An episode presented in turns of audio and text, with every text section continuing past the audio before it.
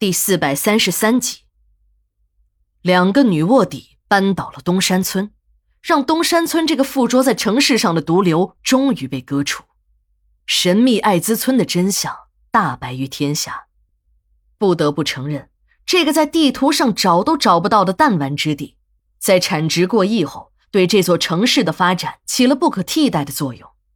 现代化的厂房林立，到处都是轰鸣的机器。现代的工业文明在这里形成了一个缩影，在任何人的眼中，东山村都是现代文明社会的标志，是全国众多地区学习的楷模。这里的工厂每天都在创造着数不尽的财富，人民的生活水平更是位居全市前列。在矿务局都已经倒闭的大环境下，东山村不但没有像矿务局一样亏损，而是连年爬上了新台阶。这里的各项经济指标都是一串串耀眼的数字，但隐藏在光鲜外表下的却是罄竹难书的罪恶。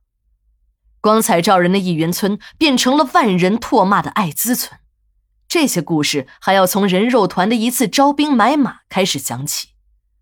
保安部的孙副经理除了负责东山国际酒店的日常保卫工作之外，还有一个见不得人的身份。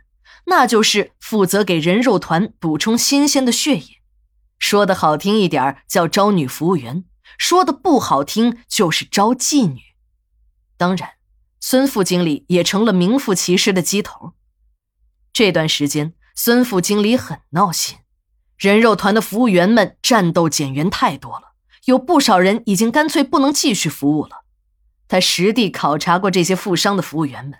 都是一个病，那就是全身性的溃烂。这些女人们的身体散发着腐肉的臭味她闻着都恶心。但孙副经理呢，还是很敬业的，一个挨一个的查看。这些女人经过长期的皮肉生意，已经不知道什么是羞涩，她们只知道自己的肉体是赚钱的工具，只要自己还活一天，就得给那些个有需要的男人们服务。领导来检查，那就看看呗。他们早已经麻木了，让男人看一下身体更是没有什么大不了的。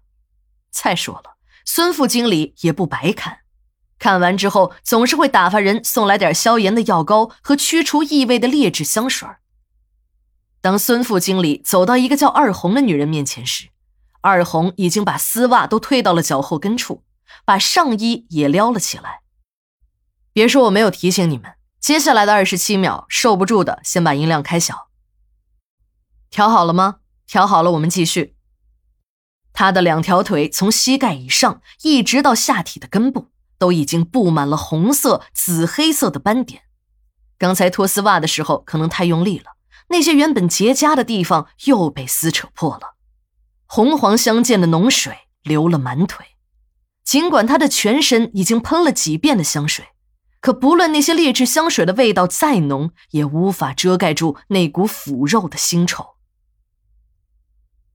孙副经理知道，这个叫二红的小姐病情已经很重了，和她的姐姐一样。他只扫了二红一眼，便转过了头，还捂上了口鼻。二红也顾不上伤口的疼痛，一下子提上了丝袜，站了起来，一把拉住了孙副经理。孙副经理就像触了电一样，一下子弹出了老远。操你个妈的！你想害死老子呀？你那个脏手也敢碰老子？你要是想死啊！老子直接活埋了你！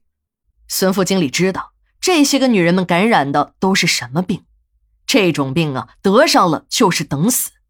他之所以这样的敬业，那是因为他知道自己已经不再是王大富的心腹。